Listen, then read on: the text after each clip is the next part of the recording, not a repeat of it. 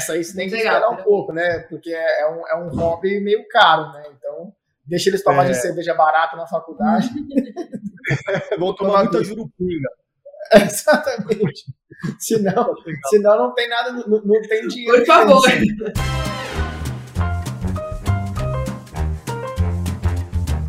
Oi, gente, tudo bom? Eu sou Manuela Mello, estou aqui no estúdio da Iniciativa FIS no Rio de Janeiro, com mais um episódio do podcast Papo no Café. Eu sou André Balalai, estou aqui direto de Nova York, nos estúdios da Iniciativa FIS, Headquarters US.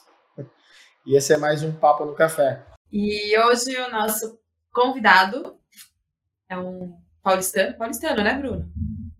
Paulistano, da Gema. É. Nascido na Avenida Paulista. Somos dois, então. O paulistano Bruno Piponzi. É, Bruno, eu vou te apresentar até o o seu nome e aonde você nasceu. É, que eu quero que você se apresente e conte um pouquinho sobre você para o pessoal. É, bom, eu sou Bruno Piponzi, né? Eu tenho 40 anos de idade. É, sou um paulistano, como a gente estava falando aqui, um paulistano orgulhoso, paulistano, enfim, que como né, o bom paulistano trabalha bastante, né? Vive aí uma vida intensa. É, tem uma vida cheia de paixões aí, né? Enfim, família, viagens, é, adoro estar com meus filhos, amo esporte e gosto muito também de, enfim, inovação, novidade. Sou um cara muito curioso e construir uma uma vida aqui, uma trajetória profissional e pessoal muito calcada nisso, né? Hoje, profissionalmente falando, eu sou um, sou vice-presidente de negócios da Raia Brasil, uma empresa de varejo farma aí de mais de 100 anos e estou diante de alguns desafios aí bastante interessantes de inovação que conectaram em algumas, né, alguns eventos aí com a iniciativa FIS. E, em função disso aí, estou bastante feliz de estar aqui com vocês nesse papo no café para falar de um jeito mais descontraído aí sobre as questões em geral, né? Não só do, do profissional, mas a gente vai ter um papo aqui sobre todos os aspectos aí relacionados às nossas vidas, né? Então, falar de inovação no trabalho e falar de inovação na vida também. Ótimo, bem-vindo. Estamos muito felizes de estar com você. É o, que, é o tipo de papo que a gente gosta. Que legal. Não, para mim, super prazer, uma delícia, vai ser muito bom. Vai ser. É, como a gente estava falando antes, né? Queria estar com vinho aqui, mas é, a gente faz isso, a gente faz presencialmente quando você vier visitar a gente aqui.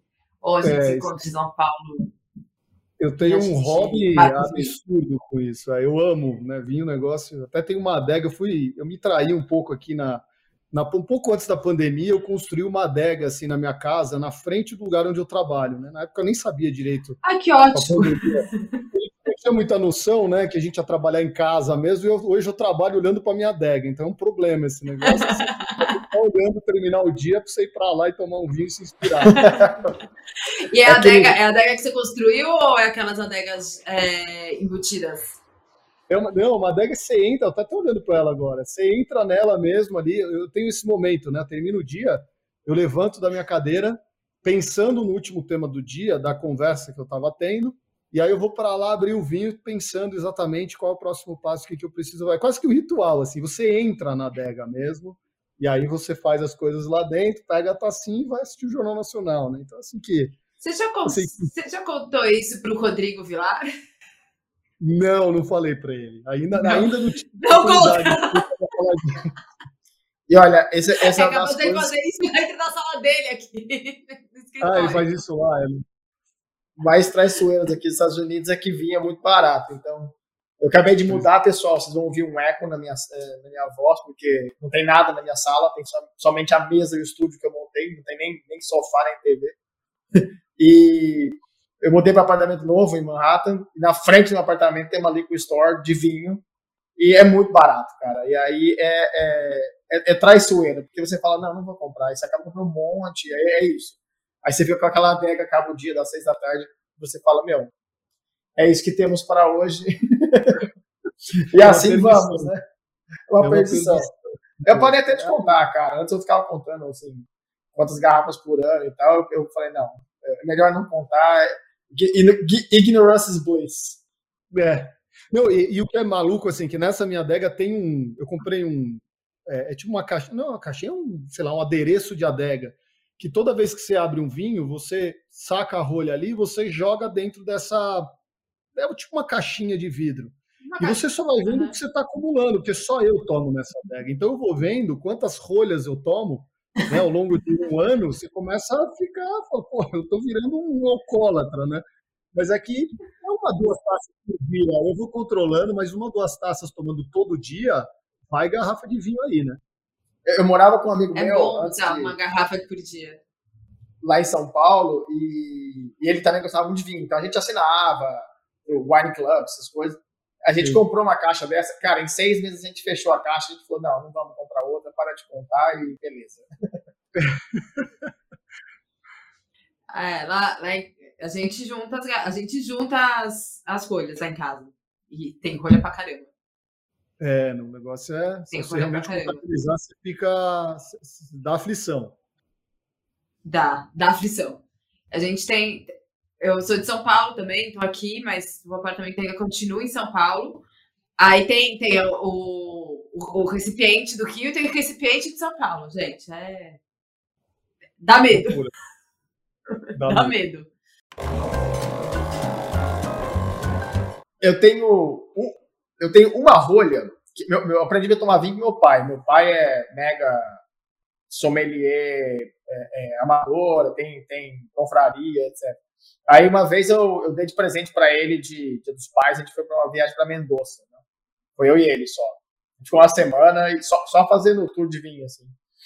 E aí tem uma história muito doida, assim, com uma história da garrafa do, do Cobos, que é uma vinícola lá, né? E foi a, a gente meio que ganhou, assim, do, do, da vinícola, porque meu pai conhecia o, o, o, dono. E aí meio que a galera ficou meio puta, porque a gente ganhou da, garrafa do cara. E essa rolha que a gente ganhou é o chaveiro do meu carro, cara. Eu peguei, que, é, que eu guardei a garrafa do Cobos, cara, faz 10 anos, assim, e eu botei um arame, um chaveiro nela, né? E a chave do meu carro até hoje, cara. Cara, e conserva a rolha assim? Ah, ficou, ficou. É, eu, dei uma, eu dei uma lavada para tirar ali a parte do, do vinho da, do lado de dentro, né? Para não, não apodrecer assim. Mas, cara, ficou. Ficou. É, óbvio, não ficou no bolso e tal, né? Eu deixo pra fora. Mas ela lá, é uma rolha de cobos de 10 anos atrás que eu tomei com meu pai. Pô, uma ideia boa essa, né? Porque a gente toma muito vinho na vida, mas assim, tem aqueles que são especiais, né? Do dia que você tá, sei lá, estava num lugar muito especial, aconteceu alguma coisa, algum evento muito importante, é legal, uma boa ideia mesmo, fazer esse chaveiro de rolha, né? Eu ia perguntar como, como ele começou a, a essa paixão do vinho. Sempre tem um porquê, né? Vai lá e começou com o pai. É, na verdade é muito isso, assim, eu, eu, meu pai sempre gostou, meu pai nunca foi um grande apreciador, assim, de vinho, mas o meu pai, ele me ensinou desde moleque, assim, a gostar muito de esse ritual da mesa, né, de você almoçar, jantar, sentado numa... A minha família é italiana, né, e o italiano tem isso quase como um ritual sagrado, né, essa coisa de você sentar numa mesa para comer bem, para tomar vinho, para conversar, você, você passa a maior parte do, do seu dia sentado numa mesa, né, engraçado que às vezes a gente vai no final de semana, enfim, para praia ou na casa de, de né, da família, ou mesmo quando a gente viaja, a gente baliza nossos programas no momento de sentar na mesa. O momento de sentar na mesa é um momento sagrado, assim, né? E foi muito nessa, no meio dessa cultura italiana de, de gastronomia que nasceu essa paixão pelo vinho. Mas foi uma paixão muito mais minha porque meu pai, como eu falei, ele gosta de vinho, ele, ele curte, mas ele não é um cara aficionado, assim, sabe? Não é um entendedor de vinho. Né? Eu também não me considero um entendedor de vinho, mas assim, eu, eu sinto que a minha paixão pelo vinho é bem maior que a dele, né? Ele gosta de um bom vinho, mas é uma parte do, né? Não é um grande hobby, né? E para mim é um grande hobby. Então, eu comecei assim com ele, e aí das viagens também, você vai juntando os seus vários hobbies, né? Eu gosto muito de viagem também, sempre fui muito de de viajar para vários lugares e tal do mundo, sempre gostei de conhecer as coisas, coisas diferentes. E nessas andanças você começa a conectar com aquelas experiências que você vai viajar e tomar vinho. Né? Então, fui assim na Provence, eu fui assim, fui nesse formato também para Toscana, África do Sul, Nova Zelândia. Aí você começa a experimentar os vinhos do mundo, aí você começa a ver que a brincadeira dá para ser bem mais divertida, né? Então, a minha paixão foi se movendo aí. E hoje eu tenho essa adega aqui que eu acho que ela meio que reflete um pouco da, do que ficou nesse caminho, né? De tudo isso que eu fui concretizando e hoje está tudo lá dentro. E, e você tem filhos, né? Tenho dois meninos. Tenho o Pietro de 10 e o Mateus de 8. Ah, ainda são novinhos. Ainda. A gente ainda, ainda não Mas eles já... É. é não... Mas eles já acompanham na mesa, de conversar, de. Sim, sim. Eles estão numa época muito boa, eles. Né, o, o, os dois né, já estão numa fase assim de muita troca, né? Eles já estão naquela fase de descobrir o mundo, das coisas, e eles começam a perguntar, né? Das, da, do, da, de tudo aquilo que você faz e fala, né? E, e, essa questão específica do vinho é engraçado porque eu sempre estou tomando um vinho e eles sempre olham, perguntam a diferença de um do outro, o cheiro, não sei o quê, e aí eles vão meio que ah, é se habituando, né? vão entendendo que isso é um, uma cultura, né? Então, mas é, enfim, então, é, dois minutos, 10 e 8.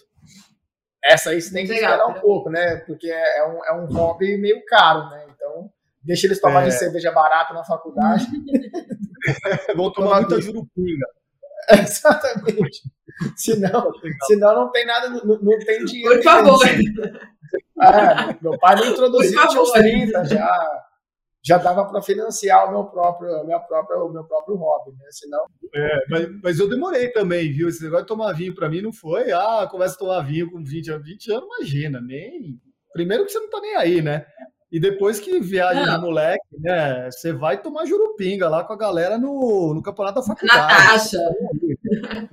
Isso aí é hábito depois, mais velho, né?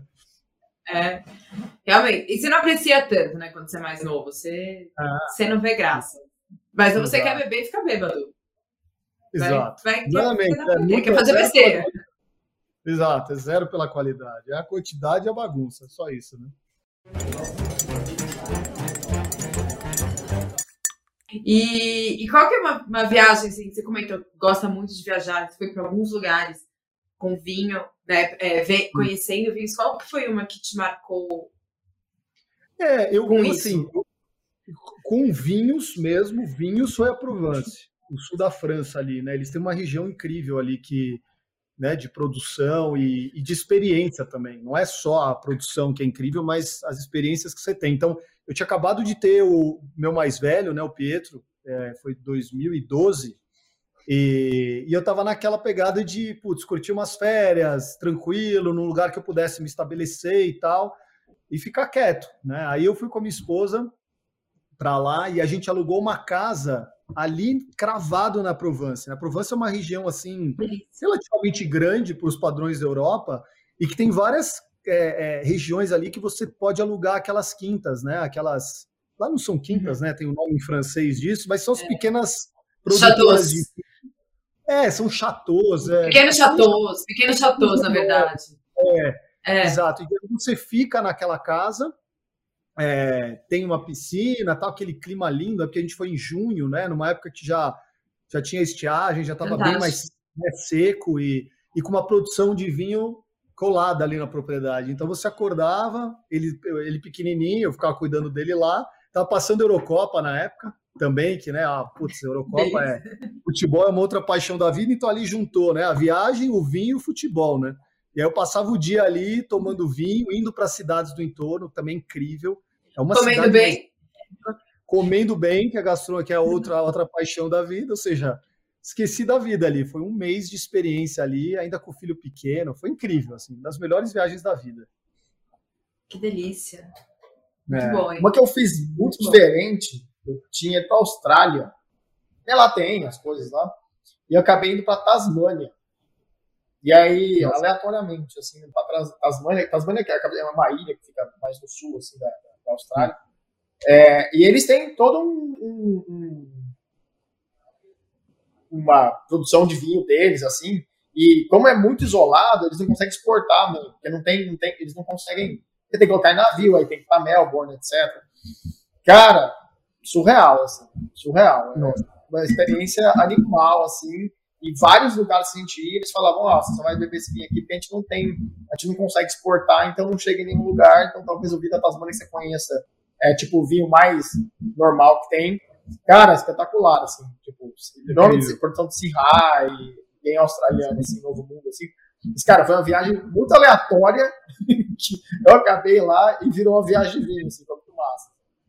Incrível, né? E a gente está começando a produzir no Brasil também, né? Vinho, assim, já tem produções lá no Sul, mas é impressionante como a gente vê agora, tem acompanhado bastante, tem até um amigo que está com uma está começando a produzir aqui em São Paulo, né? Os vinhos paulistas, vai ser interessante, né? Essa coisa de começar Olha. a ver as produções agora, Serra da Mantiqueira, essa região aqui, ali para perto de Campos é. de Jordão, Monte. É... Eu ia perguntar onde que é.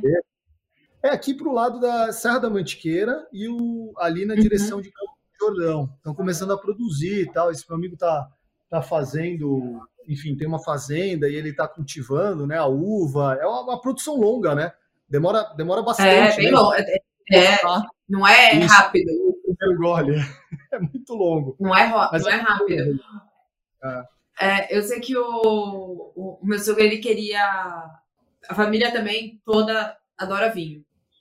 Uhum. E ele ele estava com um amigo em Portugal, eles compraram um terreno, queriam comprar um terreno para começar a criar, uma, fazer uma produção de vinho.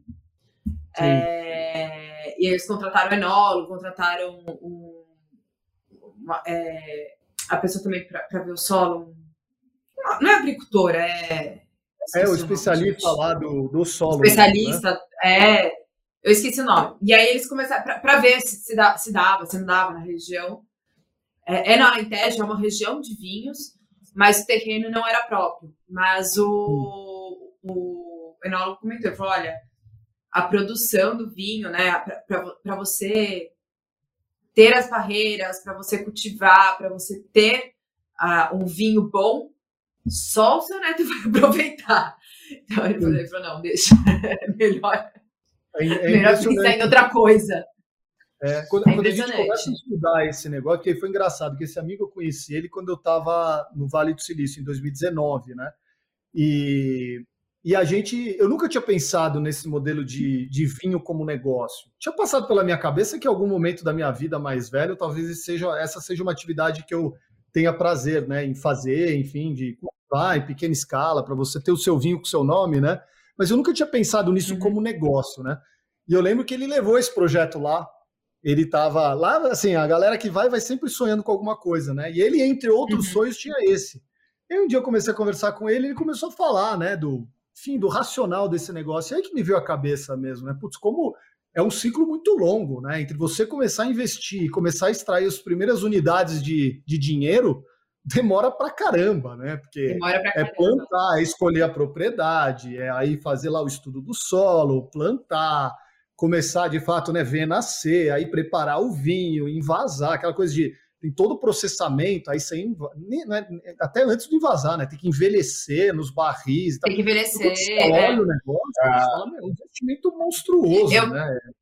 Toda vez, que eu vou, toda vez que eu vou visitar uma vinícola, eu, eu, fico, eu sou super, eu sou muito ansiosa, eu não consigo cozinhar nada porque eu não tenho, eu não, eu não consigo esperar a comida ficar pronta. É, eu falo, gente, eu fico olhando aqui, eu falei, eu não consigo, eu nunca consegui trabalhar com isso. É dureza. Né? Tem que esperar não sei quantos anos na barriga, não sei quantos anos na garrafa. Ah, não, gente. É teve, não, ia conseguir, não ia conseguir tem esse movimento de cerveja artesanal, que é um pouco mais rápido, né? No máximo, sei lá, só uma semana. Posso falar besteira, não sou especialista em cerveja artesanal. É, mas só algumas semanas. Mas eu lembro que eu tava, acho que eu tava na França, se eu não me engano. Tava conversando com o pessoal de, de, de terroir e tal. Aí tava, tem um movimento muito forte de, de vinho chinês, né? E os caras estão indo comprar, eles compram o terroir inteiro e eles levam todo o terroir para e, e, as videiras, todos, eles, eles, eles acharam mais ou menos uma, uma região similar, no mesmo é, é, meridional de, de, Bordeaux, assim, e com um clima mais ou menos parecido. E eles tão, tipo, tem uma avalanche de chineses comprando terroirs inteiros que elas pegam igual casa, eles desmontam tudo, colocam no navio, mandam lá para o lugar da China e, e, cortam um puta de um caminho, assim, que, que mais ou menos a, a vinícola já tá lá, o cara. E aí é só envelhecer. Que é um negócio meio doido, assim, né? Você, tipo, transplantar uma, uma um terror inteiro para a China, assim. E é muito provável é. que daqui a um tempo a gente comece a ver meu, um monte de chinês ganhando prêmio, né? Ah, ah, do jeito que eles são, né? Eles põem tudo para produzir em escala, velocidade, eu não duvido nada. E vinho chinês eu nunca eu tomei, pelo menos que eu me lembre, não. Eu também não. Eu não. Eu acho que é muito produção local. O mercado é muito grande lá, né? volume, é. né? Vou perguntar para o Rodrigo. Ele teve na, na China, mas ele não comentou nada. Vou perguntar para ele e conto vocês depois. É, os vinhos asiáticos, né? Asiático, para mim é um negócio, até tá pensando, não é nem só China, Japão tal. Eu pelo menos não me é. lembro. Como eu não sou um profundo entendedor, eu não sei se de lá vem vinhos muito bons. Imagino que não, porque eu nunca ouvi falar. Mas é realmente é. interessante. É. Um vinho asiático é algo interessante, porque não é uma bebida asiática. Mas, é. né? Não, não é. É, é zero asiático, né? É, exato. É zero. Vou, acho que o mais diferente assim, foi, eu tomei um vinho de Israel, acho. Têm uns vinhos de Israel, assim, Israel diferente e tal. Israel é muito bom. Assim, vinho de Israel é muito bom. Muito bom. Muito Grécia tem vinhos muito bons. Essa foi uma grata surpresa. Eu fui, eu estava, eu tava em Israel e aí eu fui para a região ali de da Gal, Galícia, da Galileia, que é a região ali, né, das, das histórias, Rio Jordão, enfim, uhum. aquela história toda catolicismo e tal. E aí a gente parou num hotel lá super legal na beira do, do Mar da Galileia. E aí eu sentei lá, o cara foi servir falou: não, só temos vinhos israelenses. Eu falei, pô, vinho israelense é das penínsulas, é, é península, das montanhas lá de Golã, né? Que fica ali na fronteira, acho que é Golã, que fica na fronteira com a Síria, com ali uma região de conflito e tal. E eles ali produzem vinho e o vinho muito bom, assim, não deve nada bom. né, aqui da América do bem Sul, bom. assim, bem profundo. Uma delícia. Você só não pode trazer porque eles quebram na mala, né? É, pois é. Eles abrem, os, os israelenses abrem a mala e quebram tudo que, é. que está levando é. deles, é né? Ô, Bruno, mudando um pouquinho de assunto, você estudou em Stanford, né? E você comentou que fez um curso no Vale do Silício. Uhum. E você é odonto, você fez odontologia. Fiz. Como é que foi? Como é que foi essa eu gostei. mudança totalmente profissional? Sim. Fazer um adendo? Mano, você, você é odonto. Sou... E não, você não, é não, eu, eu, eu, não, eu, você fez odonto, eu pensei. Ah, gente, depois que eu tive Covid, meu cérebro derreteu e eu tô assim. Não, mas é. Só um bullying, saudável, tava... um bullying saudável. Um bullying saudável. É, eu. Eu tava falando com a. Eu tava falando com a. Com, a, com uma da pessoal que trabalha aqui. Eu, falei uma besteira outro dia que eu falei, gente, por da onde saiu isso? e eu sou loira, então eu tenho, também tenho. o que importa é a gente capturar a mensagem, entendeu? Eu entendi é. o que você me perguntou. Mas, mas, mas, o ponto é assim, é uma história meio. É, é longa, mas eu vou fazê-la uma história resumida. É, eu, eu me formei em odontologia, na realidade, com muito pouca consciência do que eu. A escolha da profissão foi muito pouco consciente, na verdade. Né? Eu me formei. Na verdade, eu fui fazer odontologia porque o que eu queria, moleque, era ter uma vida, um lifestyle legal. Era isso, eu não estava pensando em carreira, né? Eu fui criado meio que num, num modelo assim de vida, assim, uma escola que eu tinha meus amigos, tive uma, uma adolescência, uma juventude privilegiada, pude fazer muita coisa legal, viajar, né, experimentar um monte de coisa bacana.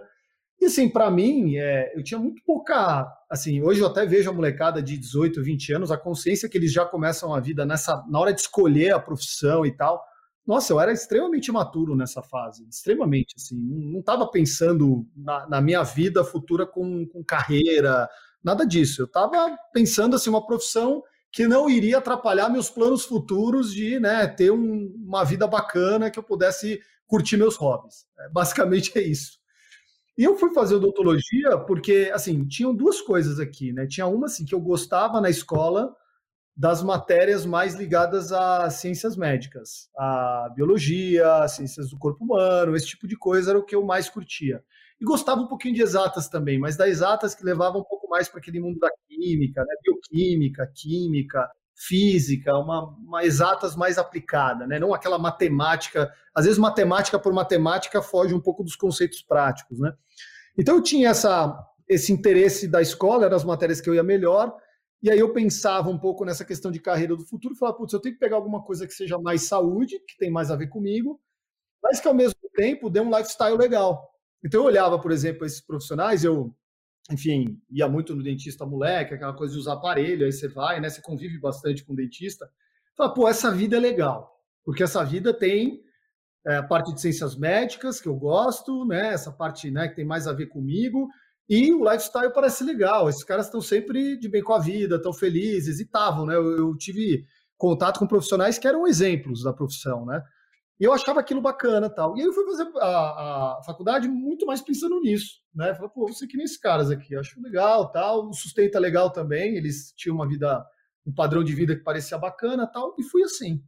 Só que aconteceu? No terceiro ano da faculdade, eu já percebi que não tinha nada a ver comigo, né? Porque aí você começa a amadurecer mesmo na faculdade, você, você sai daquela, né, do mundo ali da escola, da, da adolescência e entra na juventude mesmo. E aí você começa a perceber que, cara, é você com você ali, né? Vai acabar essa história tal. Terceiro ano eu já comecei a perceber que aqui não tinha nada a ver comigo, assim, no sentido de profissão, de futuro. Foi quando eu comecei a levar essa história mais a sério. Tinha 21, 22 anos.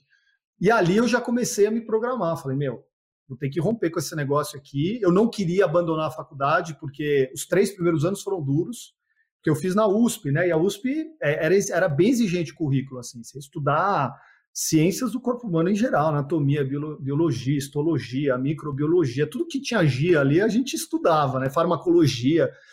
E aí eram três anos duros, assim, que eu tinha passado no princípio. Eu tinha passado a zona de arrebentação, assim, né? Eu estava no último ano e meio, aí era muito mais a parte de de prática, de consultório, que eu não tinha nenhum saco. Mas eu falei, pô, falta um ano e meio só para eu pegar esse diploma, terminar minha graduação, eu vou terminar e depois aí eu vou ver o que eu vou fazer, né? E aí esse meu último ano e meio foi muito de readaptação mesmo. Aí eu comecei a fazer aquele movimento que eu deveria ter feito com 19 anos, 18, na hora de escolher a profissão, né? E aí eu comecei realmente a aprofundar. E nessa época, né, meu pai foi um cara que me ajudou muito, abriu assim a minha visão, falou, puta, é, você tem que pensar realmente que o seu olhar pode estar muito mais na, na, na, administração de empresa, em gestão, tal. Você gosta de trabalhar com as pessoas, você é um cara que gosta de se comunicar e tal. E aí eu já tomei a decisão ali no finalzinho da faculdade, faltando um ano e meio, em fazer administração assim que eu terminasse, né? E aí comecei a estudar os cursos, as possibilidades, e aí eu podia fazer a graduação inteira de novo, ou eu poderia fazer a pós-graduação e já começar a trabalhar. E aí eu fui para esse caminho. Falei, não, aí na época tinha o SEAG daqui da GV, né, em São Paulo, que era um curso bem legal, e aí eu comecei a estudar, já estava me formando na faculdade em 2006. Eu lembro a galera lá tocando terror, né? Fazendo aquelas festas de final de faculdade, aquela puta zona. E eu não, puta, eu já tava com aquela cabeça assim, meu, eu tenho que correr atrás do tempo perdido, né? E aí eu fiquei meu, meus últimos era seis meses. Era difícil pra caramba. Era difícil. A era muito difícil. eu voltei pro cursinho. Eu, eu, eu, lembro que tinha o CPV, tinha um cursinho ali no subsolo Sim. do Eldorado. E aí eu ia, eu lembro que a galera estava saindo das clínicas, e a gente tinha muita clínica integrada no final da faculdade, né? Então a gente atendia no hospital universitário e a galera saía de lá e ia tocar o terror, né? Que é aquela, aquele clima de formatura e tal. Eu saía de lá e ia pro cursinho, meu. e aí estudando, ralando, pegando aquelas apostilas da época do também do cursinho que eu fiz para entrar na Odonto, que era, né, Fulvestre era duro também. E aí foram foram oito meses de estudo para eu é, fazer esse vestibular do SEAG, né? E aí eu entrei no SEAG e comecei a trabalhar. E de quebra conheci minha esposa nessa época também. Foi no subsolo do Eldorado, nesse cursinho que eu conheci ela. E a gente tá casado. Então você vê que tudo na vida tem um sentido, né? Deu certo. tudo tem um porquê. Tudo tem um porquê. Tudo tem um porquê. Mas é bem louco e essa história. Cê, cê... Comecei é errado. Né? Comecei apontando pro para o sul e terminei indo para o norte, né? Foi bem louca a história. É, mas, mas não, é também... é, não é uma, uma história tão, tão diferente, né? Porque quantas pessoas entram na faculdade querendo exatamente saber o que quer fazer? É muito. Eu, eu, é. eu fui mais ou menos assim também. Uhum. Eu, fui... eu, acho que a galera que tá na. Eu acho que a galera que tá na, na área de gestão, da saúde, assim, você pega de maneira geral, assim, tanto em, rede, em grande rede, ou em operadora, ou mesmo hospital, assim, tem muita gente que começou na carreira de assistência, né? E você tem que. Você não tem formação nenhuma. Eu, eu, eu, eu vim, eu e a Manu, a gente é engenheiro, né? uh, mas assim, você tem meramente uma formação um pouco mais, é, vamos dizer assim, analítica, que te ajuda com gestão. O pessoal que vem de, de assistência, lá, medicina, enfermagem, odonto, você vem com zero gestão, né? Então, é uma é um, é um leap, assim, que é extremamente complexo, definitivamente você está totalmente cru, né?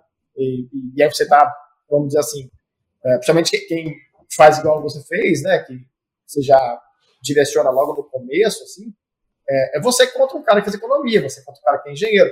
É muito difícil, né? É muito complexo, né? Como é, que é. foi para você, assim, essa, sentir essa. Porque, queira ou não, você tem a parte da assistência, da, da, da, da saúde, mas você tem o gap da, da gestão. Como é que foi para você? É. No começo, não, você sabe assim. que no, no começo foi muito difícil, assim. Foi muito. Porque quando eu saí, né? Da, da faculdade, eu comecei a estudar à noite. Eu entrei logo na sequência, comecei a estudar à noite. E, e eu lembro, eu comecei a procurar emprego. Né? Só que procurar emprego, cara, é um negócio muito duro, porque você fala, porra, o cara dentista está procurando emprego em empresa, né? Fala, cara, como que ele vai. Que ponte é essa que eu vou fazer, né?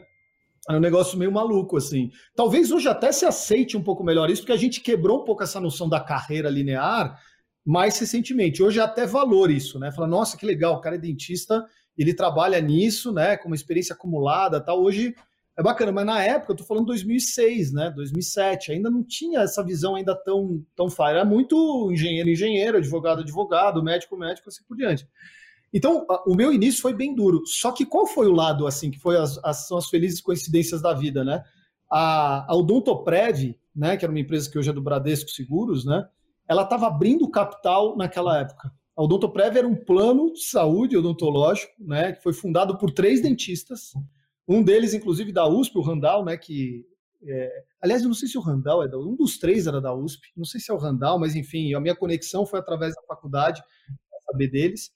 E, e, e a, a Odontoprev era uma empresa que estava emergindo no mercado, tinha acabado de abrir o capital, captou dinheiro e estava construindo uma área de operações que dependia muito dos profissionais, dos dentistas, né, para fazer a gestão da rede credenciada que eles estavam criando.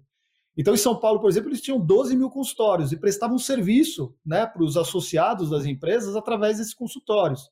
Só que ali você fala, pô, tem que prestar atendimento, tem que ver se o atendimento está conforme, tem uma auditoria né, que faz a, a revisão desses tratamentos, tem uma equipe de operações que tem que fazer o relacionamento com essa rede, que tem que, né, é, enfim, fazer a gestão das especialidades. Então, ali era uma empresa que tinha assim um fit perfeito para quem queria fazer essa ponte do mundo da odontologia para o mundo empresarial, especialmente os mais novos, né? Você fala, é uma área de operações de, de, de uma área de operações como uma área de operações de qualquer outra empresa, só que com esse foco em odontologia.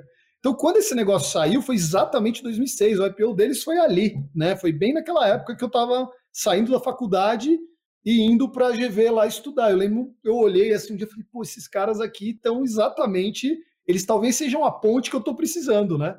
E aí eu fui atrás dos caras, assim, fui, mandei meu currículo lá, em, foi em abril. Ó, eu, eu, me formei em, eu me formei no final de 2006. E aí, em março, eu comecei a procurar emprego, de 2007, em março de 2007. Em maio, eu fui contratado por eles. Então, foram dois meses só de busca, porque um dia que eu encontrei, eu fui lá, escrevi um, fiz meu currículo, e aí mandei para eles, demorou um mês para eles me chamarem. E aí fui lá, passei pelo processo, eles me admitiram e aí comecei a trabalhar nessa área. E assim, foi um, uma santa ponte para mim, né? Porque dali eu fiquei dois anos na área de operações, eu lidava com dentistas todos os dias, né? Então eu fazia a gestão dessa rede credenciada da Grande São Paulo e foi uma escola muito importante para mim. Foi uma ponte super fundamental assim na minha trajetória. Por mais que eu tenha ficado pouco tempo, foram dois anos, é, foi um aprendizado incrível. Assim, devo muito a, a essa oportunidade, né, para poder ter feito essa transição de carreira que foi tão importante para mim. Ah, muito legal. E é bacana ver isso, assim, ver, gente, ver, ver como pessoas que teoricamente são da assistência, que, o, que o Balalai falou, se adequam a esse mundo e, e, e, e vocês pegam muito rápido também, né? As, as necessidades do mundo corporativo. E, Sim. E, a, e você vê um monte de, você vê cara, caras brilhantes que, que se destacam e que estão com a gente, que estão aí. É. Isso é muito legal, parabéns. E, e logo depois, é, você pegou o boom mesmo da, da, das fusões, né? Você, você, foi mais ou menos em 2008, 2009, né?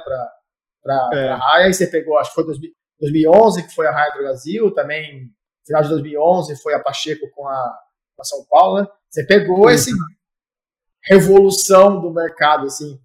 Como é que foi estar tá lá dentro, assim, é, de repente, toda essa parte de... E você trabalhou com expansão, assim. É... Sim. Não, Porque, foi, ó, quer ou não? Foi... Fala aí, fala aí. Não, foi bem, foi, foi bem maluco. Assim, porque eu, eu, quando conto as histórias, outro dia foi interessante que eu estava escrevendo uma, um, um, um, capítulo de um livro. Era um capítulo de um livro que eles vão falar de gerações e tal, né? Chama Next Generation. Então eles contam a história de algumas gerações de famílias empreendedoras, né? Como que são feitos os ganchos entre as gerações, né? E aí eles é, dirigiram um capítulo, uma entrevista que eu, que eu passei, né, que eu fiz com eles, eles escreveram isso numa como se fosse um capítulo de um livro, né, contando a história toda. E foi interessante que eu comecei a ler aquela a, a história toda que eu estou contando aqui para vocês. E é interessante quando você lê tudo como se fosse uma linha né, de, de raciocínio, como se fosse uma história contada, parece, nossa, isso aqui conectou com aquilo que. Parece que as coisas vão fazer um sentido tremendo ao longo da sua vida, porque parece que são várias portas que vão se abrindo nos momentos certos, nos timings certos, né? E depende de você entrar ou não, né? Porque tiveram momentos também na minha vida que é, eu poderia ser desviado desse caminho que eu assumi, né? De outras oportunidades que eu não fui por um triz. Às vezes foi porque minha esposa falou não vai, porque isso aqui é E eu estava convencido aí, por algum detalhe eu não fui e segui naquela porta e aí aquela porta me abriu a porta para outra porta e você vai construindo. Então é muito louco quando a gente olha essas trajetórias, né? a, e a gente olha, né, faz uma retrospectiva, a gente vê como realmente tudo parece se encaixar, né? E para mim foi essa história que eu contei para vocês da odontologia para a gestão, né, que passou por eu escolher essa, essa, esse curso lá que eu estava estudando à noite, aí apareceu o Odontoprev na minha vida, me ajudando a fazer essa ponte. E depois, quando eu fui para a Raia, foi um negócio muito louco também, porque a minha, a minha ponte para a Raia, ela foi em cima de um racional muito claro, assim, porque eu poderia perfeitamente falar, ah, legal, terminei né, meu projeto aqui na Odontoprev, sei lá, estou tocando aqui a operação, já senti que eu peguei o, o, a manha do negócio e agora eu estou pronto para ir para um, um outro negócio. E eu começasse a buscar emprego para um outro negócio. Mas o que me levou para a Raia, para Raia na época, né, não para a Drogazil, para a Raia, foi que eu comecei a desenvolver um projeto dentro do Odontoprev, que era um projeto de gestão, de, de inteligência operacional vamos chamar assim, né? Eu comecei do nada, assim, a me interessar por algumas ferramentas de inteligência geográfica. Por quê? Porque a gente tinha dificuldade de gerir rede credenciada em São Paulo. Você imagina que, sei lá, na zona leste de São Paulo tinham, sei lá, 2 mil profissionais e a gente não tinha ideia da distribuição deles no território, né? Das especialidades, ver quais são os profissionais que estão nas, nas áreas onde você tem mais atendimento. Ou seja, você não tinha uma lógica muito inteligência, inteligente de fazer a gestão daquela rede, né? E naquele momento, essa história de você fazer a, a, interpretação dos dados com base em geografias era super importante. Uma leitura assim que ia te dar muito mais eficiência na gestão daquele negócio. E aí eu comecei a me interessar por esse negócio, falei, pô, aqui pode ter um negócio, algo interessante, né, uma ferramenta interessante para a gente desenvolver, e comecei a, a mergulhar nesse universo que eram ferramentas na época assim super novas, né? O Google Earth estava começando a lançar as primeiras versões, era um negócio que era, né, a gente olhava, eu lembro que assim, momentos de nossa, lazer, não dá nada. Você olhava aquilo e falava: "Nossa, olha a minha casa de cima, olha o sítio, olha o, né, a praia". Às vezes fica maluco com aquilo, né? E aí eu comecei a olhar para aquilo e comecei a correlacionar com esse modelo da, né, de gestão que a gente queria implementar. E comecei a fazer um projeto realmente de plotar a rede inteira do, da Odontoprev ali, né? Falar, putz, olha as, as redes, a redes de especialidades hoje. Tem regiões que não tem nada dessa determinada especialidade e a gente paga, ou melhor, tem um dentista da especialidade, a gente paga muito pouco para ele, e tem outras regiões que tem 50 desses caras e a gente paga altíssimos repassos para todos eles. Ou seja, olha como a gente pode gerir melhor isso, distribuir melhor a rede, entender as regiões onde você tem mais empresas e adensar mais de consultórios aquelas regiões. Então, aquilo ali começou a abrir um negócio super interessante, né? Da gente começar a gerir e tal. E eu estava super empolgado com esse projeto.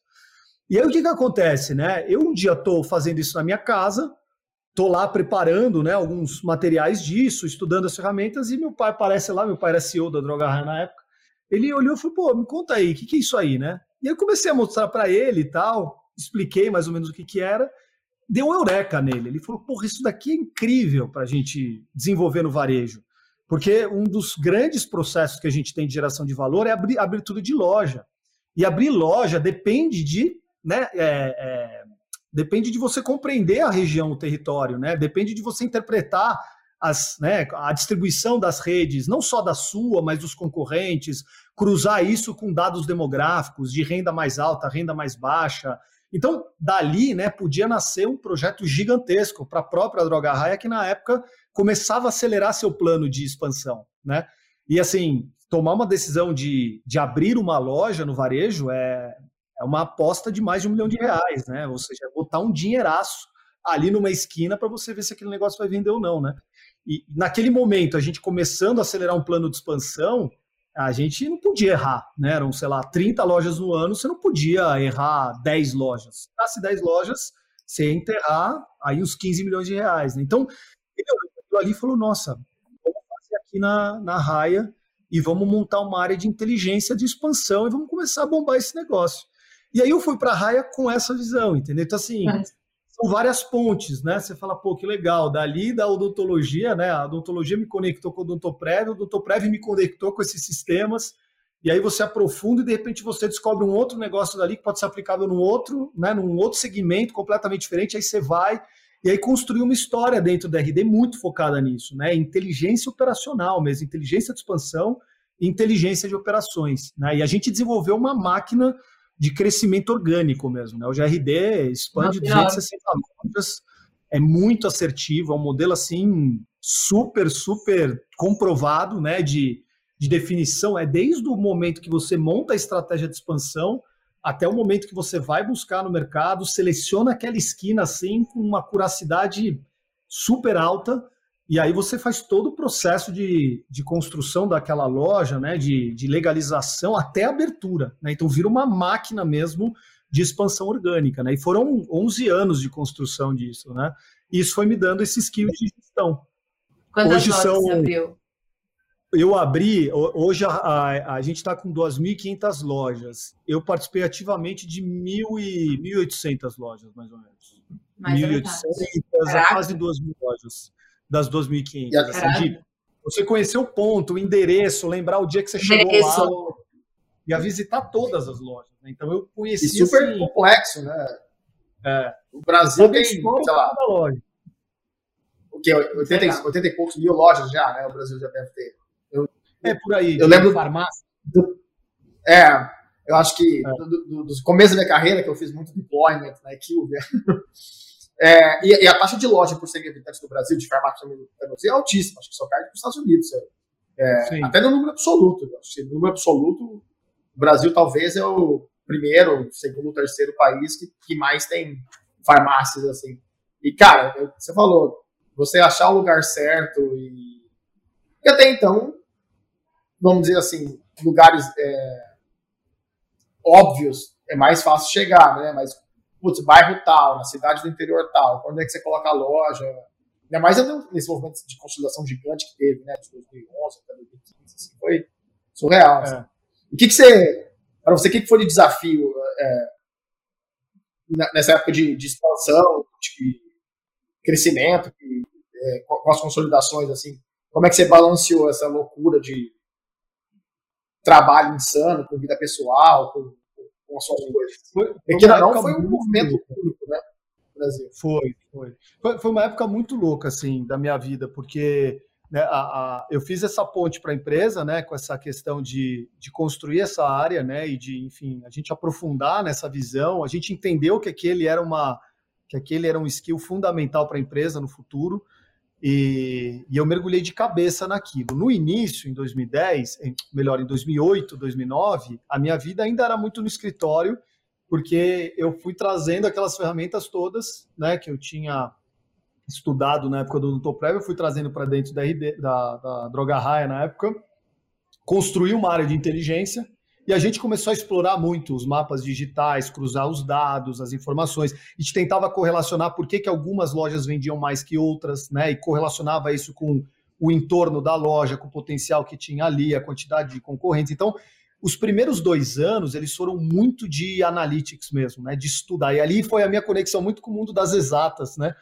Então eu tive que estudar lá a regressão multivariada. Eu lembro de eu mergulhado em livro, eu falei, não, pô, a gente precisa dominar esse negócio. Regressão multivariada para a gente entender quais são né, as variáveis que influenciam no negócio, criar um modelo. Eu lembro que o sonho era criar uma equação que você cruzasse 8 a 10 variáveis em pesos diferentes, né, que te dessem o potencial da loja. Então, é, a gente estava nessa loucura. Os primeiros dois anos a gente focou muito nisso. Né? E trazer também todo esse conhecimento para as ferramentas que na época começava a sair mais os iPhones, né, os, enfim, os tablets e tudo, e a gente queria levar esses modelos matemáticos para aparelhos portáteis, para você consultar os mapas em can, no campo mesmo, né, para você aprender a fazer aquilo e você também levar isso para a equipe que ia buscar ponto. Porque não adianta nada você uhum. centralizar uhum. toda uma inteligência numa área de quatro, cinco pessoas. Você tem que democratizar. Estava no escritório. Exato, você tem que jogar isso na ponta. Então ali a gente começou a buscar esses aparelhos, né? Os, né? Estavam saindo os primeiros tablets e tal. Própria questão de computação em nuvem, né? Você fala, a gente não pode, não dá para mandar por e-mail, tem que jogar tudo numa pasta. Eu lembro que a gente foi um dos primeiros usuários assim de Dropbox para esse fim, né? E o Dropbox, a gente virou um case do Dropbox, hoje está lá também no. Então a gente começou a mexer com tecnologias que para a época já estavam bem evoluídas, bem assim, virou bem vanguarda para o varejo farmacêutico, principalmente, né? Então, a, a, essa visão para a gente é, é, interessante, porque a gente começa realmente a, a, entrar nesse mundo, até de 2008 a 2010, muito no Analytics, mas o que aconteceu? De, de 2011 para frente, depois dessas grandes fusões de Raia, Drogazil, Pacheco, São Paulo, é, foi o grande movimento de consolidação que a gente teve nesse segmento, qual que virou a, a, a, regra do jogo? Né? A regra do jogo era operar, operar com qualidade o modelo né, que a gente havia proposto e crescer com velocidade. Então, assim, eram as duas coisas, é, é execução. Não tem assim, não é o. Não era uma coisa falar, nossa, vamos refazer o modelo de farmácia, vamos criar um novo conceito. Não. A gente sabia que a gente tinha que operar com consistência no Brasil inteiro, tinha que ter o melhor estoque, o melhor preço, o melhor atendimento, muita conveniência os melhores pontos. A gente tinha ali uma, um pentágono né, de varejo que a gente falava, que eram cinco variáveis principais que iam nortear o sucesso do negócio. Passava por isso, né? Atendimento, preço, conveniência, estoque e ambientação, né? Então a gente falava disso. E era sair reproduzindo esse modelo em escala, em velocidade, para a gente vencer essa corrida do ouro que a gente brincava, né?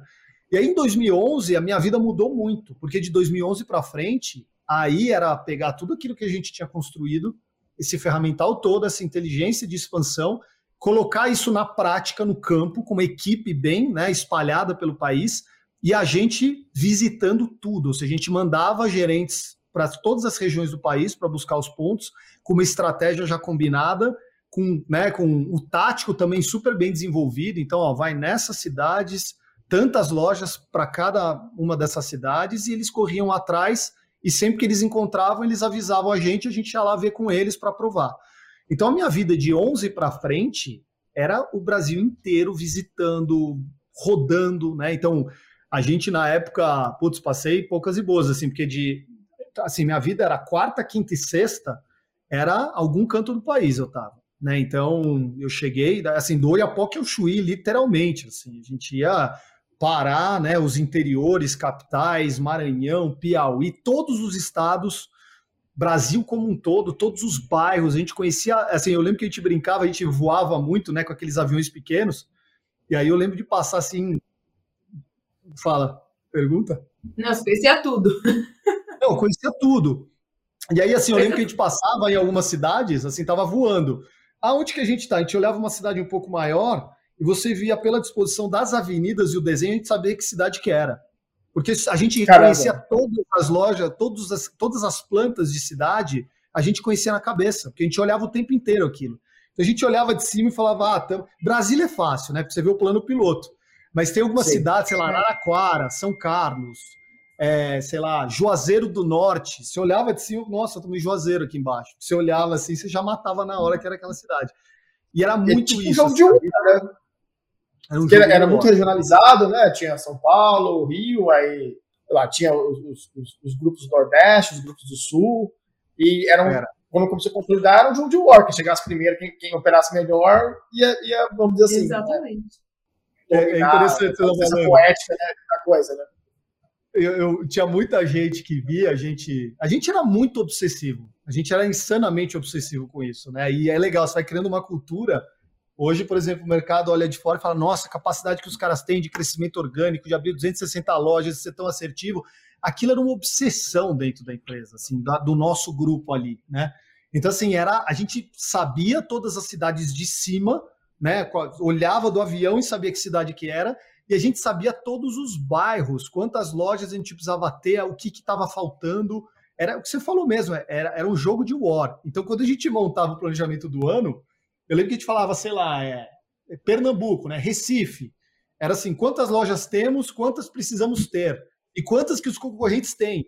E era é exatamente isso do War, é assim, quantos tanques eu vou colocar, quantos aviãozinhos, quanto era era nesse nível que a gente jogava, né?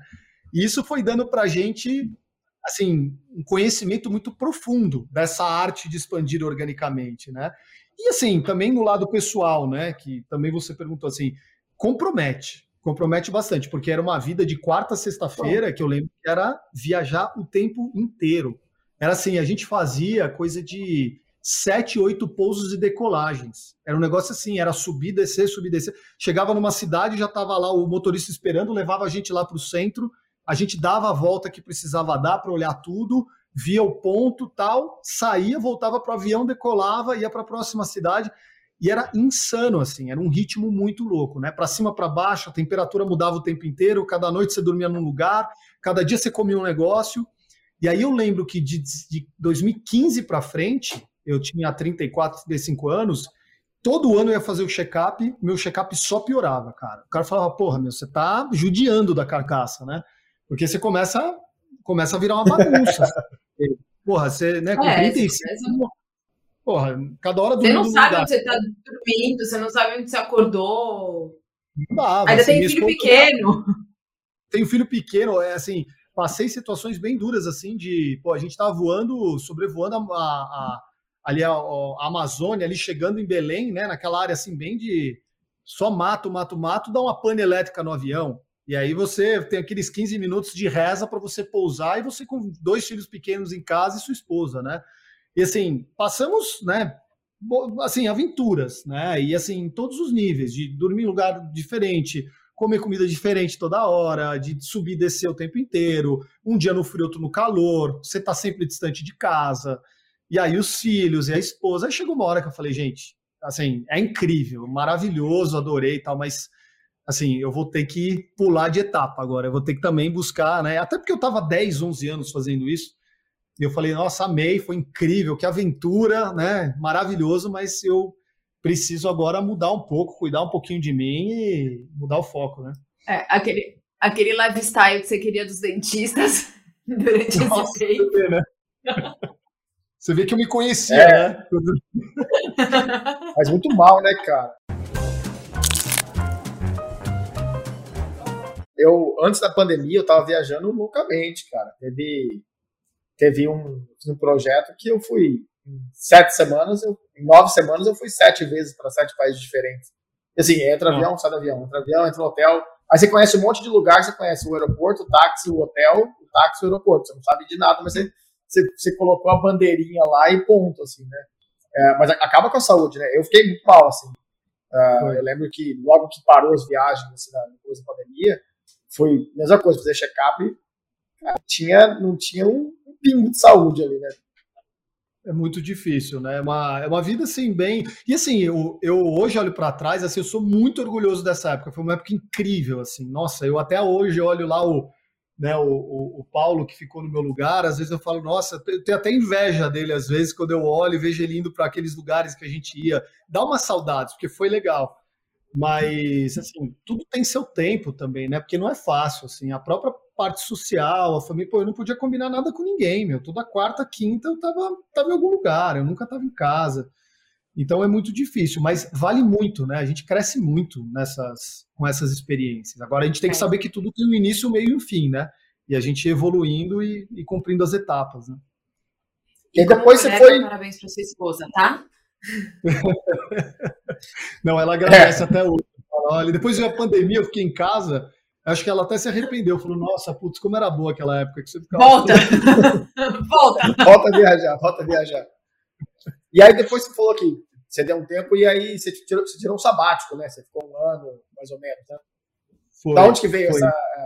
A ideia tá fácil de saber de onde que veio, né? Você devia estar exausto de viajar. É, mas aí. Não, mas foi isso também, tá? Assim, foi uma conjunção de fatores ali, né? Porque eu já vinha dessa, dessa pegada, tava no meio dessa, dessas rotinas e tal, mas ao mesmo tempo, a gente, eu comecei a me aproximar muito do mercado, né, de empreendedores, do mercado da inovação, porque como a gente fazia essa questão da expansão com muita tecnologia, né, a gente tinha um case legal para trazer é, eu, eu era muito convidado para dar mentoria para alguns empreendedores que estavam com modelos digitais e brick and mortar também, né? Aqueles caras estavam construindo algumas coisas e precisavam expandir. Então eu comecei a me conectar muito no final de 2017, 2018 com algumas startups que queriam aprender a expandir organicamente, né? E era muito legal as trocas. Então ali eu comecei a meio que aguçar esse espírito assim de inovação com mais força. Porque eu sempre fui um cara muito ligado a isso, sempre gostei muito. Assim, hoje eu percebo que a, a, o meu primeiro ciclo na RD, né, com uma história super legal, ele está muito atrelado à inovação. A gente foi dos primeiros a trabalhar com aquelas ferramentas, trazer os iPads, a computação em nuvem e trabalhar os algoritmos. A gente era muito ligado. Assim, o que me motivava muito era essa novidade, essa coisa de sonhar um negócio muito diferente, né? E aí, quando é, o tempo começou a passar, isso começou a virar processo, eu comecei a ficar meio de saco cheio, assim, sabe? Falar, pô, eu não estou repetindo, estou fazendo as mesmas coisas, tipo, eu precisava de uma inspiração nova. E aí, vendendo essa esse sonho para esses empreendedores, né, de trazendo um pouco como que é o processo, como que a gente criou a área, os capabilities e, e tudo mais, eu percebia que eles estavam com projetos muito legais. Falei, Pô, esse cara está criando um modelo super interessante aqui de saúde visual. Puta, aquele cara está criando um projeto super legal de habitação, esse de educação. Eu comecei a olhar para isso e falar, porra, eu, queria, quero, quero entrar nessa também, né? É, eu estou precisando desse, dessa oxigenada, né? E aí, no final, começo de 2018, eu comecei a ficar muito, assim, incomodado, assim, de falar, putz, eu acho que o próximo passo é, pode ser dado, né? Eu acho que eu estou encerrando um ciclo para começar outro. E muito dessas conversas com eles, né? E aí eu olhava assim, pensava, tá, mas o que, que seria tudo? E eu comecei a perceber aquela raiz da saúde me puxando de novo, assim, falar, pô, imagina empreender um negócio na saúde. Eu tava, comecei a ler mais essa época que estava rolando em saúde, tecnologia e tal, o boom das health techs e tal. Aí eu falei, nossa, é, eu acho que é isso aí mesmo, assim, já tô acho que já estou meio que numa hora extra aqui no, no trabalho que eu estou fazendo e eu quero dar uma puxada para um caminho um pouco diferente, né? Quero ir para tecnologia quero ir para saúde. E aí foi uma decisão assim bem corajosa, mas foi uma decisão muito consciente, assim também muito ligada à questão daquele estilo de vida que eu estava levando, que minha mulher não estava aguentando também, porque ela falava, pô, a gente tem que dar um jeito nisso. E aí tudo se juntou, e aí no final de 2018 eu, eu pedi as contas, assim, com, com toda a franqueza, agradecendo muito a RD, porque eu estava muito feliz é, profissionalmente com tudo né, que, eu, que ela me proporcionou, mas que eu sentia que era um novo momento. E aí em 2018 eu tomei essa decisão e falei, putz, eu nem sei o que vai ser direito, mas eu vou dar uma pausa, me recuperar, né? Ou seja, é, dar uma respirada e vou pensar o que eu vou fazer. Né? E aí, em 2019, eu me lancei num projeto completamente novo. Então foi realmente uma, uma virada importante, assim. Foi um momento que eu caí, né, na, na real e falei, pô, eu acho que a vida é feita de ciclos e está na hora de eu começar um novo. E a questão do lifestyle tinha muito a ver também, assim, tava, tava meio insustentável, sabe? É. E, e aí agora você tá com a Vitati. E agora eu tô com a Vitati. A Vitati nasceu de um negócio assim. Com RD bem... também, né? E com RD. Porque o que, que foi louco, né? Eu, eu me formei, eu, eh, eh, me formei, né? Eu, eu, saí da RD em 2018, em dezembro. E aí, eu, nessa uhum. pegada, vamos estudar saúde, vamos estudar tecnologia, né? Eu comecei a fazer alguns trabalhos nessa área para algumas empresas, né? Assim, algumas que eu tinha já me contactado na época das mentorias, é, a maior parte delas, e uma delas era a, o Doutor Consulta, do Tomás e do Gui Azevedo e tal, né? Na uhum. época eu tive muito contato com o Gui quando ele estava lá, e eu, eu, a gente fazia essas rodadas de conversa sobre expansão. Ele, eles eram um típico exemplo, né, de uma startup na época que queria aprender a crescer organicamente e tal. E então eu conversei Sim. com o Gui umas duas, três Fugiram, vezes. né, na época. Exato. E, e, aí eu conversei com eles umas duas, três vezes. E assim que eu saí, eu conversei com o Tomás, um, enfim, nessas trocas de WhatsApp, e ele falou, pô, vamos lá, é, dá uma olhada lá, vamos trocar uma ideia, tudo. E aí em janeiro, fevereiro, logo na virada, 2019, eu fiquei lá, né, com ele, é, enfim, algumas reuniões, alguns encontros, algumas conversas, muito olhando essa questão da operação e da expansão. Só que ali, assim, foi muito legal porque os desafios tinham bastante similaridades, né? Eu via o varejo aplicado à, saúde, né? O varejo aplicado ao serviço de saúde, então tinha vários pontos interessantes, várias intersecções, e aquilo foi reforçando também muito a minha crença de que a direção era aquela mesmo, né? Porque eu falava, nossa, trabalhar com tudo isso que eu aprendi, mas na saúde, eu acho que me dá ainda mais mais prazer, né? Especialmente no momento que a saúde estava vivendo de transformação, com tantos desafios, né? Um mercado tão complexo, tão difícil, com tanta dificuldade em gerar valor para o usuário. Foi, nossa, um problemaço para ser resolvido, tecnologias vindo, né, modelos de negócio se reinventando, pô, é aqui que eu quero estar. Tá. Então, esses dois meses foram muito legais, né? E acho que isso eu devo ao Tomás por ter aberto a porta lá e a gente ter conversado e ter aprofundado nisso, mas também porque eu estava em contato com algumas outras startups também que estavam trabalhando com, com, alguns outros modelos semelhantes. Um deles, inclusive, a gente trabalha hoje, que é o Labi, que é do Marcelo Noll, né? o Labi Exames também, com modelo super disruptivo de uhum. exames para baixa renda, custos né, menores e tal. Enfim, aquilo me deu a certeza que o caminho era aquele. Só que aí o que acontece? Em março, a RD, né, ou, através de dois controladores, eles me puxaram para uma conversa, para um almoço, e falaram, pô, você acabou de sair da RD e tal, eu sei que você está trabalhando nesses modelos e está pensando isso, a gente está construindo um projeto para isso. Né? A gente falou, a gente realmente entende que uh, o futuro realmente da RD como farmácia é caminhar para o mundo da saúde, do serviço e tal. E assim, entre idas e vindas e fazendo uma longa história curta, né? Eu, assim, foram dois meses de conversa para eu voltar para a RD, assim, meio que comprometido, né, em voltar para a RD para tocar esse projeto da plataforma de saúde. Então, eu saí em dezembro abraçando todo mundo lá e com a certeza que eu não voltaria mais porque era um negócio de varejo e eu estava querendo migrar para outra coisa. E depois de quatro meses eu estava acertado de voltar para a RD, né? Foi muito louco. Assim, em abril eu já tinha acertado a minha volta. Legal. Só que eu acertei minha volta com tempo. Eu falei, eu não vou voltar agora, eu quero continuar esse meu processo, quero aprofundar em saúde, inovação, transformação digital, e eu volto no ano que vem, 2020. E aí, ao longo de 2019, foi um ano incrível, foi o melhor ano da minha vida, assim, porque passou muito por por inovação, passou muito por estudo, né? Eu, eu passei por vários mercados, fui para a China, fui para Israel, fui para o Vale do Silício e fiquei lá, né? Fiz um curso em Stanford, fiquei é, é, dois meses em Stanford estudando e depois fiz alguns outros cursos lá, Singularity, fui para Harvard também fazer um curso de saúde para o lado de lá, Não. fui várias conferências de saúde, health techs, enfim, Legal, foi incrível da minha vida, assim. E voltei em janeiro de 2020 conforme acordado com o RD, para tocar esse projeto da plataforma de saúde que na hora enfim, certa, é na hora certa, né? No, no enfim, no, sim, né? Aquela... Você faz uma retrospectiva da história e fala, cara, parece que tá tudo meio, né, acertadinho, tudo... encaixadinho e enfim. Eu cheguei dia Exatamente. 27, dia 27 de janeiro de 2020, eu cheguei. E o mundo fechou dia 15 de março, né? Ou seja, não dá para dizer que foi exatamente, mas assim, foi. Eu lembro eu saindo de Nova York, que foi meu último ponto de parada, e já estavam falando de Covid, já estavam falando que o Covid estava em Nova York, enfim, já era o início do, do fechamento do mundo ali, né? É, fevereiro aqui e, surreal já. Né? É. Pô, 2019 você nem conseguiu aproveitar a adega, mas você abasteceu ela. Nossa, 2019 foi um ano assim. fui tomar vinho em Israel, né? Fui tomar na China, eu lembro de ter tomado vinho, mas eu tomei os vinhos dos Estados Unidos. Lá eu lembro que drenava tudo para lá, eram os vinhos californianos. Mas eu fui para o Vale do Silício, vivi na Valley lá com a minha esposa e meus filhos, é incrível. Foi um ano assim sensacional, assim, um ano de muito crescimento pessoal, profissional. Pude aproveitar minha família, pude estudar, né?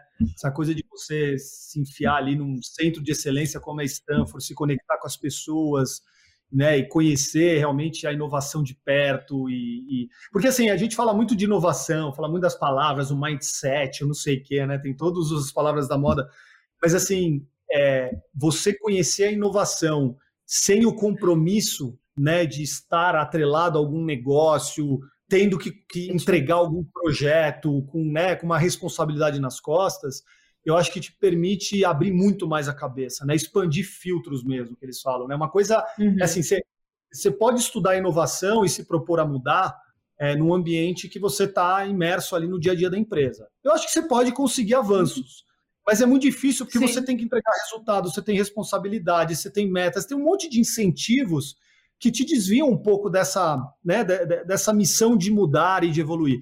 Quando você se desconecta completamente, vai para um ambiente completamente diferente, se submete né, a estímulos completamente diferentes, e você abre, né, expande os filtros mesmo, porque é o estímulo que você recebe e os filtros você fala, não, pô, não tenho meta para cumprir, não tenho responsabilidade nenhuma de nada agora.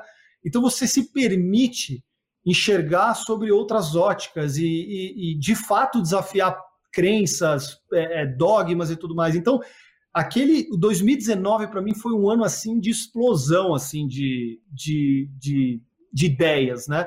E aí, quando você volta, é quase que o caminho inverso. Fala, não, peraí, agora para de viajar, agora assenta, né? E é um processo você assentar. É um processo, porque você, e eu ainda tenho uma super vocação para ser sonhador. Então, assim, na hora de você pegar tudo aquilo e começar a aterrizar e começar a transformar em algo de fato é, é, concreto para entregar benefício, é um, é um processo. Você vai tendo que é aterrizar. É então, da mesma Ainda mais que um ano é. Sabe? É, ainda mais se ficou um ano vendo muita coisa nova. Exato. E né? é uma, uma, pergunta sobre a gente, nós como brasileiros, assim, sabe? É, acho eu estou há quatro anos aqui nos Estados Unidos. É, cara, uma coisa que eu percebi é que a gente não deve nada para ninguém, assim, sabe? É, e a gente tem essa, essa. Muita gente chama de jeitinho, mas eu acho que é, é muito mais é, fora do, da parte negativa é, a gente é muito flexível, assim, o executivo brasileiro e o, empreendedor brasileiro, ele, ele é muito, é, ele, ele, dá um jeito, assim, a gente é muito hands-on e a gente, o que você falou, obsessão também é uma coisa que você vê, meu, todo mundo que chega alto no Brasil, assim, é, é meio obcecado por, pelo, pelo que está fazendo. Assim. E de alguma maneira, assim, pelo que você coloca, assim, você fez uma inovação gigantesca, né? É, essa coisa de geografia, de expansão, e virar uma referência, assim. E, e aí, quando você deu essas andanças pelo mundo, assim, como é que você sente, assim? É, é, a gente está muito longe, é, você sente também que, sei lá, é, a gente dá um jeito e, e, normalmente a gente faz o dobro com metade, assim, mas foi para você ver o, o que é a vanguarda, né, a, final da bolha e como é que a gente, como executivo e empreendedor brasileiro? Sim. Olha, eu, eu acho que assim, no, no aspecto comportamental, a gente é muito, muito vocacionado à inovação, né? Tem um livro muito legal, ele fica aqui do meu lado, esse livro aqui, ó. Ele chama The Startup Nation, né? Ele é um livro que, para quem vai para Israel, ele é muito bacana, porque ele, ele conta um pouco do ecossistema, da, de como se criou o ecossistema de inovação em Israel, né? De quais são os, os temperos que fizeram de Israel uma, um país tão inovador, né? E eles trazem vários elementos passam por educação, passam, né, você fortaleceu muito essa questão da, da, da, dos centros de pesquisa, você ter realmente né, uma, uma, um desenvolvimento disso, passa pela, pelo espírito, de fato, das pessoas, de não serem muito, é, vamos dizer assim, orientadas né, a receitas muito prontas, de terem né, jogo de cintura e tudo mais, é, passa por você realmente desenvolver um ecossistema que financie né, os VCs e tudo mais. Então, eles trazem vários temperos, né? eu acho que assim, o Brasil ele tem a capacidade de ser e tem a vocação de ser um grande centro de inovação, mas faltam alguns temperos disso, né? Eu acho que a própria questão educacional é super importante. Você fala para um país para desenvolver inovação de ponta precisa ter universidades muito fortes, precisa ter direcionamento à pesquisa e levar esse papo muito a sério, né? Precisa uhum. realmente é, é, desenvolver o seu ecossistema, né? O, o, a parte também financeira, o funding de uma maneira mais ligada ao capital de risco e etc. Né? E, enfim, precisa ter um pouco mais dessa, dessas ousadias. Então, assim, é, eu acho que de um aspecto comportamental, o brasileiro é muito preparado para inovar e inova para caramba, né? As gambiarras que a gente fala nada mais são inovações não ainda não reconhecidas, né? São simplesmente inovações ainda informais, mas são realmente a origem de toda a inovação. Então, é, no nível comportamental, o jogo de cintura e a capacidade criativa, o brasileiro é muito, muito fora da curva. Né? E é assim que eu acho que a gente vê empreendedores incríveis no Brasil. Agora, do ponto de vista de tecnologia, do ponto de vista de, né, do fino da inovação, é, a gente realmente ainda está atrás. Né? Quando você olha, por exemplo, um país como Israel, e você vê o nível de pesquisa que eles estão trazendo né, para encontrar soluções, por exemplo, para a saúde, Você vê muito menos isso no Brasil. E o Brasil é um país gigantesco, com um potencial enorme para trazer isso, entendeu? Quando você olha tecnologias e soluções novas, eu acho que a gente é muito tá, tá, atrás desses países. Agora, quando a gente fala de capacidade, de jogo de cintura, de qualidade de empreendedores, eu acho que a gente não deve nada para ninguém. Mas, enfim, eu acho que tem ainda elementos aqui do nosso ecossistema que a gente precisa desenvolver, né? E acho que educação talvez seja o principal deles. É, a gente está. Eu também eu concordo com você, tá? Eu, uhum. eu tô na mesma. Eu acho que comportamental a gente dá de 10 a 0 em muito país aí. Agora tem o resto, tem a base que a gente precisa desenvolver. E, e infelizmente não depende só da gente, né? Tem, tem muita coisa é. que a gente precisa, precisa fazer. Eu, por exemplo, eu é... passei ter uma ideia disso assim eu passei um período em Stanford com um time de. Era, eram, eram jovens que estavam se formando num programa de MBA de saúde na Universidade de Jerusalém, na, em Israel. E, na verdade, era uma, uma das uma universidade de Jerusalém, não era a Universidade de Jerusalém. E e eu passei uma semana com esses caras em, em, em, Stanford, né? A professora me convidou, porque quando eu estive em Israel, conheci ela tal, e aí ela soube que eu estava lá, ela me convidou para acompanhar esse grupo e estar tá junto ali nas discussões, né? Na semana que eles passaram lá. E as pessoas, os empreendedores que eu conheci ali, eles eram incríveis. Por quê? Porque eles tinham o jogo de cintura, eles tinham né, a nossa cabeça de improviso, que o brasileiro tem, só que as temáticas de inovação dos caras eram impressionantes. Assim, tinha uma menina que estava desenvolvendo uma técnica de combate ao melanoma, do o melanoma metastático, que é um tipo, né, o tipo de câncer de pele mais agressivo que tem, que se espalha super rápido, e ela estava desenvolvendo uma técnica de imunoterapia super avançado que já tinha conseguido, enfim, 80% de eficácia e estava na terceira fase de teste. E era uma técnica que ela criou em laboratório na universidade junto de outros engenheiros. E que aquilo era um trabalho conjunto dela, que era micro, era, ela era, é, era é, biomédica, então, junto com um engenheiro da computação, que era o cara que fazia os modelos, e junto com um físico nuclear. Então, assim, se olhava a temática das pesquisas e a temática das soluções, era coisa muito assim, edge, né? Que eles falam, um negócio muito ali no, no limite. Coisa que aqui no Brasil, uhum. infelizmente, a gente vê muito pouco, sabe? A gente vê os modelos de negócio incríveis, a gente vê os, os empreendedores assim, dando nó em pingo d'água, mas você não vê essas temáticas com tanta potência como você vê lá. E você vai para o Vale do ah. Silício a mesma coisa, você vai para a China a mesma coisa. Então é isso que eu gostaria de ver mais no Brasil, entendeu? Eu sinto que é, essa coisa, tipo, resolver problemas mais sofisticados, assim, sabe? Acho que durante é. a pandemia. É, e, e, até eu falei, estava falando com um, um, colega no outro podcast sobre isso, assim, com, uh, com o Istvan, de que é, a gente vê uma avalanche de, de startups, de, de health techs, resolvendo problemas, vamos dizer assim, mais tradicionais, porque, e aí não é culpa de ninguém, né? Eu acho que é, é como que o ecossistema se molda, né? Porque muita gente outsiders, e a saúde é um, é um ambiente bem, bem é, é, específico, muito regulado, então exige você saber. É, então, resolvendo problemas que são mais, mais da superfície, mais, mais tradicionais. E aí, quando você olha assim, a, a, as temáticas mais sofisticadas, assim, ou, ou é alguém que está no sistema há 10 anos, assim, tipo, o que você fez, ficou 10 anos no sistema, e aí são as pessoas que compreendem realmente os problemas do sistema, e aí vão colocar uma temática mais sofisticada de de, de organização do sistema, de geografia, que seja, ou, só que aí essa parte da academia, que é onde você falou do, do melanoma metastático, que, que é aí que a gente tem um buraco. Então a gente resolve muito bem problemas de negócio, de, de organização Exato. do sistema, porque você tem muito, muito cara com 30, 40 anos que está 10, 15 anos de carreira pulando para um, um voo solo ali que vai ser sofisticado, e aí esse já pseudo rockstars já saem com, com, impulso, né? É, mas a gente tem esse buraco da tecnologia, da ciência, né? Que, que a academia a gente não consegue trazer essa galera para inovar coisas diferentes que não são da organização do sistema, né?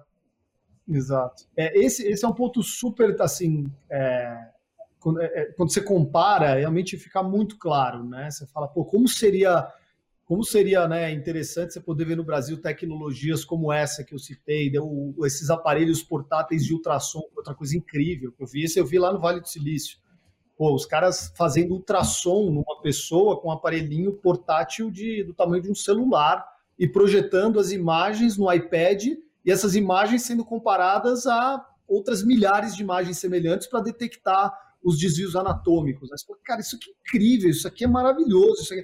Mas você vê muito pouco isso no Brasil. Né? E, e aqui volta a questão da educação e dos centros de pesquisa, do quanto a gente valoriza a pesquisa nas universidades né, e nos centros de excelência para a gente dar vazão a essa inovação, né? Porque imagina no Sim. caso da saúde, quanto um negócio desse não contribui para o sistema de saúde. Você fala, amanhã você vai ter uma saúde mil vezes mais acessível, custos muito mais baixos, né? Resolvendo um problema que, na medida que você direciona mais prevenção e promoção de saúde, você evita realmente esse, né, essa lógica perversa que a gente tem hoje de medicina da doença, né? Então, enfim, é, esse é um exemplo, mas é, eu acho que tem muitos caminhos ainda que a gente precisa desenvolver no, no ecossistema de inovação do Brasil. Né? É, eu, eu concordo, eu concordo.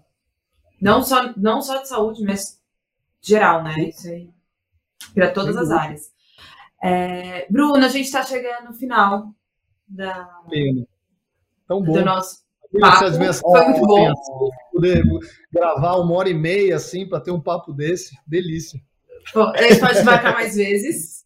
Eu gostei bastante. Está super convidado. Quando você estiver no Rio, vem visitar a gente, por favor. É, tenho certeza. para Nova que... York. O convite está feito também, né? que bom.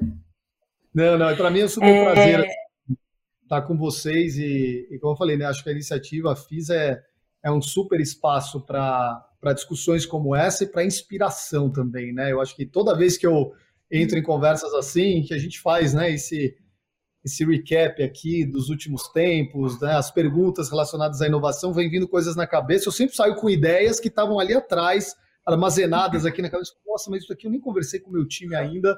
E aí você anota e vai para a próxima, porque é muito gostoso, né? Vai sempre dando ganchos para outras coisas, papos como esse.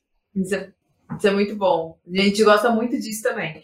É, mas eu vou fazer, eu te falei, né, no, logo no começo, antes da gente começar a gravar, que a gente tem duas perguntas.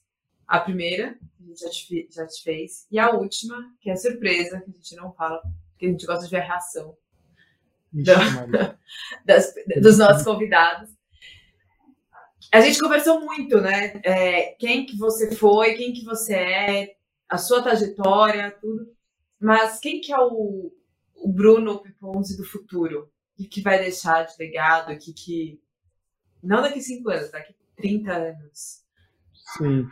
Olha que pergunta bacana essa. É, eu me pergunto muito isso, sabia? Eu olho para mim, assim, eu sou um cara muito autocrítico, assim, às vezes em demasia, assim, olho para, enfim, minha trajetória passada, estou sempre querendo olhar, me projetar para frente, mas, assim, eu espero, né, e trabalharei para é, no, no, no campo profissional ser alguém que de fato contribuiu para uma saúde melhor no país e no mundo. Né? Eu, eu hoje sou um cara absolutamente apaixonado por esse problema, porque eu acho que estudando saúde a fundo e é o lugar que profissionalmente eu me projetei, né? Onde eu comecei minha carreira e onde o meu interesse genuíno veio, né? Eu escolhi odontologia por gostar disso.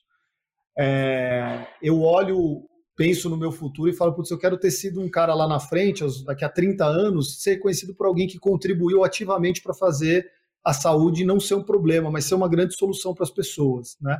Sistema que ainda é muito pouco centrado de fato no paciente, é muito sensível, né? Todo mundo é um, é um grande valor, que é um dos grandes valores que a gente precisa ter na vida, né? A saúde, se cuidar, cuidar dos nossos filhos, cuidar das pessoas que estão próximas da gente. E eu quero ser um, quero ser lembrado por isso. Falar, puta, esse cara ajudou a saúde a ser melhor, né? E ser mais acessível, ser mais democrático.